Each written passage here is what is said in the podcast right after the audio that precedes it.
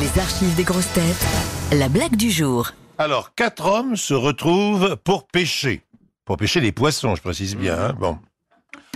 Le premier dit Vous savez que pour avoir l'autorisation de vous rejoindre, j'ai dû promettre à ma femme de lui repeindre toute la maison. Le deuxième dit Moi, j'ai dû lui promettre de lui changer les éléments de la cuisine.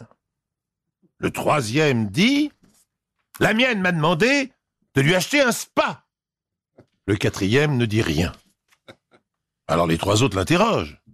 Ben et toi, tu ne dis rien Moi, répond le quatrième, j'ai monté la sonnerie du réveil à 4 heures du matin. Et j'ai dit à ma femme, pêche ou sexe? Elle m'a répondu, prends un lainage, il va pas faire chaud.